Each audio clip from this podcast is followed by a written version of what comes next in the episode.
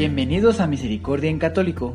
La finalidad de este podcast es compartirte la insondable misericordia de nuestro Señor Jesucristo, apoyándonos de literatura de santos como la biografía y diario de Santa Faustina, testimonios, temas para poner en práctica día a día para el crecimiento a la devoción de la Divina Misericordia.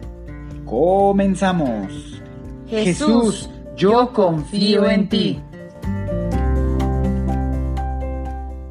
Bienvenidos a Misericordia en Católico, ya sea que nos estés escuchando a través de algún pues canal de podcast o a través del canal de YouTube, pues bienvenido querido hermano, querido hermana, querido hijo de Dios, querida hija de Dios, pues sean bienvenidos. El día de hoy vamos a continuar con el diario de Santa María Faustina Kowalska.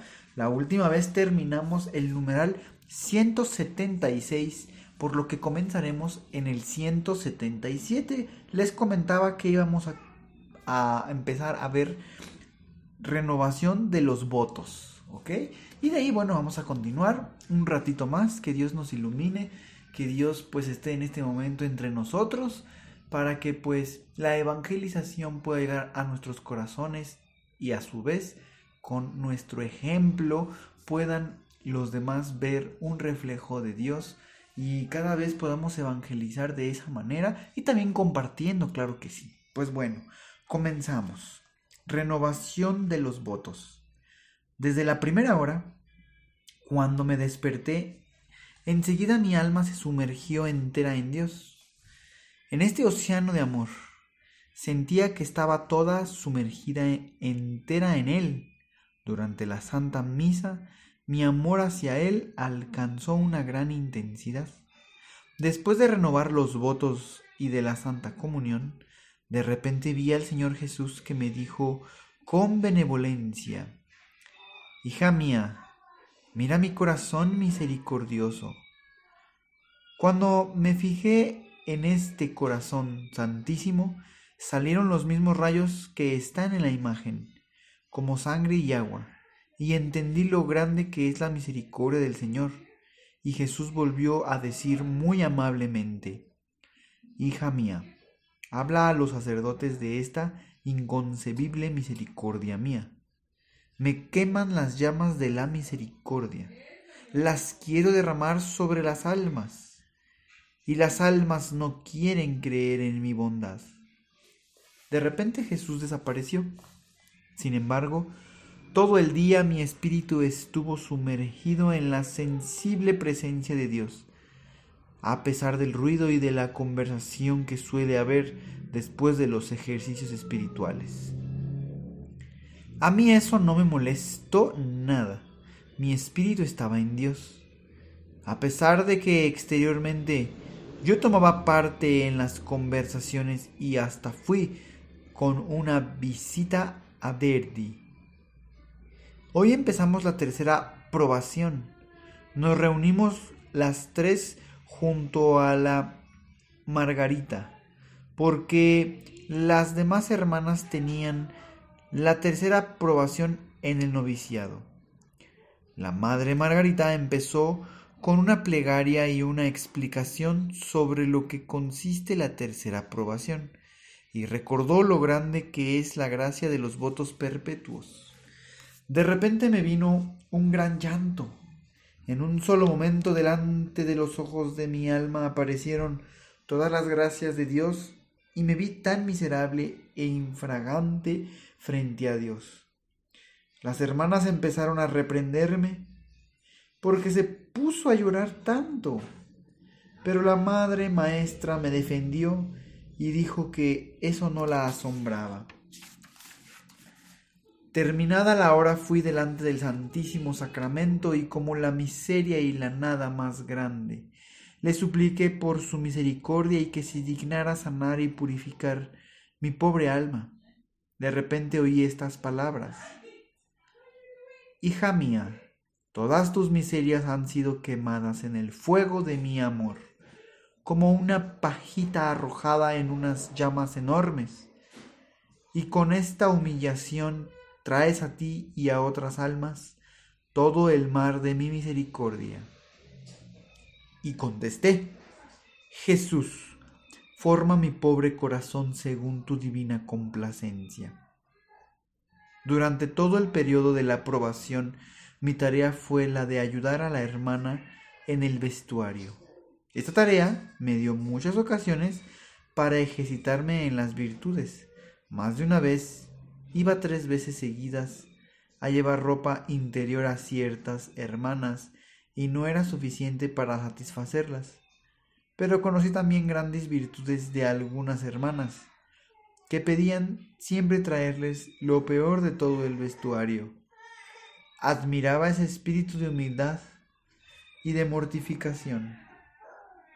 Durante el adviento se despertó en mi alma un vivo deseo de Dios. Mi espíritu anhelaba a Dios con toda la fuerza de su ser. En aquel tiempo el Señor me dio mucha luz para que conociera sus atributos. El primer atributo que el Señor me dio a conocer fue su santidad. Esta santidad es tan grande que delante de Él tiemblan todas las potencias y todas las fuerzas. Los espíritus puros cubren sus rostros y se sumergen en adoración permanente, y la única expresión de su adoración sin límite es santo. La santidad de Dios es derramada sobre la iglesia de Dios y sobre cada alma que vive en ella, pero no en grado igual. Hay almas completamente divinizadas, pero hay también almas apenas vivas. El segundo atributo que el Señor me dio a conocer fue su justicia, atributo que el Señor, su justicia es tan grande y penetrante que llega hasta el fondo de la esencia de las cosas, y delante de él todo se presenta en desnuda verdad, y nada podrá continuar subsistiendo. El tercer atributo fue el amor y la misericordia, y entendí que el mayor atributo es el amor y la misericordia.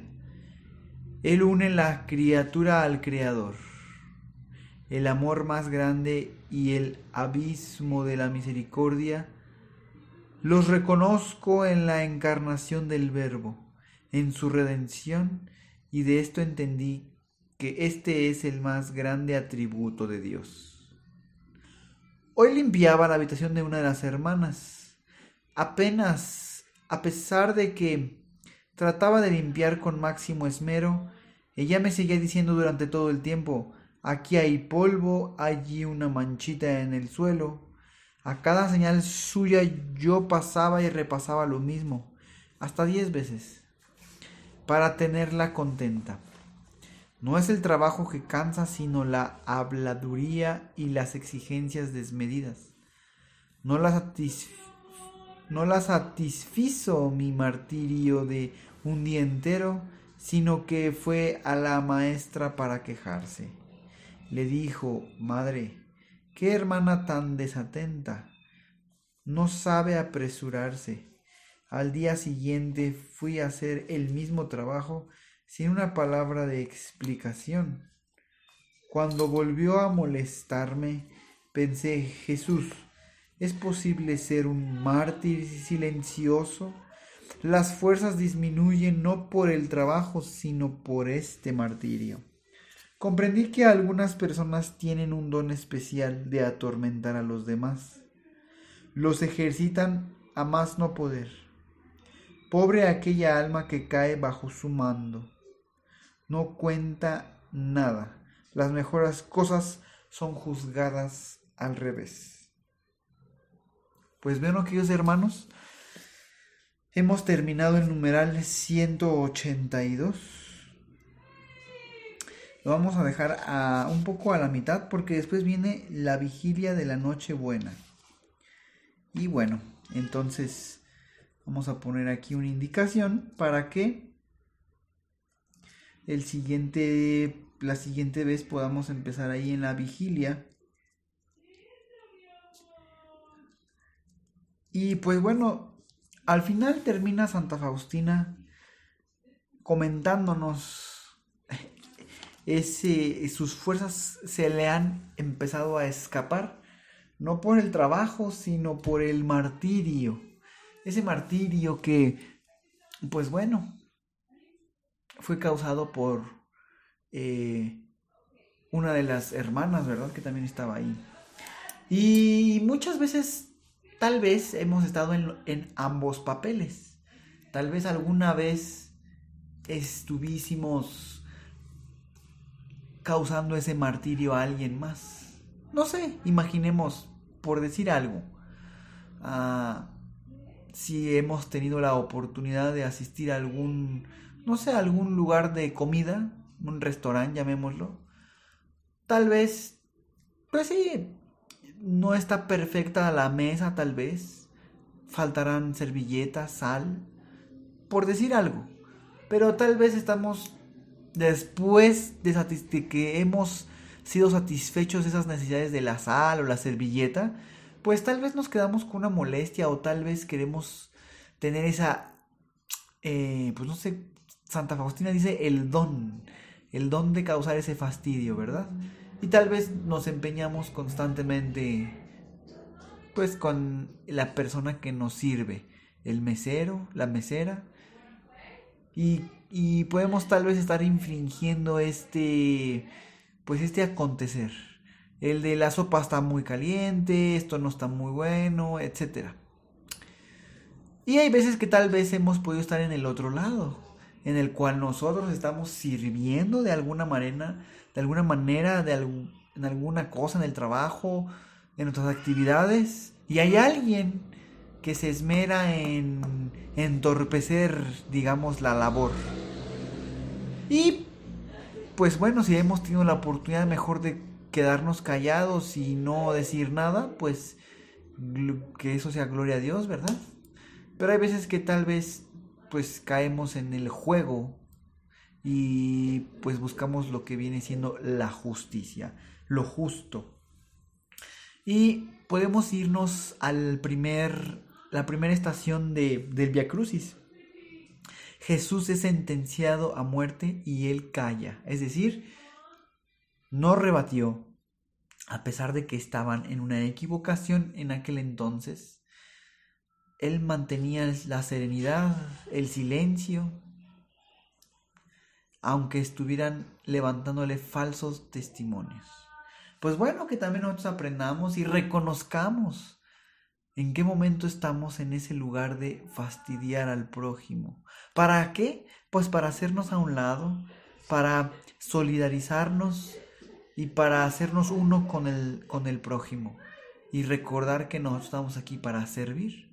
También, pues bueno, hay momentos en donde eh, es tan grande la gracia que llega de Dios a nosotros que tal vez en un retiro, en una iglesia, cuando vamos a recibir la comunión, tenemos ganas de llorar. Es la, cada uno, cuando uno llora, Dios nos está sanando.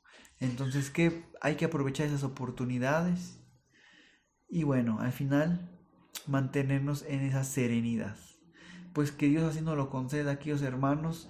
Y pues bueno, como siempre espero que sigan viniendo cada semana, ¿verdad? Aquí en este podcast lo puedan compartir, siga creciendo y el canal de YouTube también. Y pues bueno, aquellos hermanos, que Dios los bendiga, que la paz esté con ustedes. Hasta pronto. Si es la primera vez que escuchas nuestro podcast, te invitamos a que escuches el numeral 0,1,1, que habla sobre las temáticas que se desarrollan en este podcast y el lenguaje que hemos propuesto para identificar cada una de ellas, y así sea más fácil para ti escuchar las que más te agraden. Te dejamos el link del audio y la lista de las temáticas en la descripción que este audio tiene.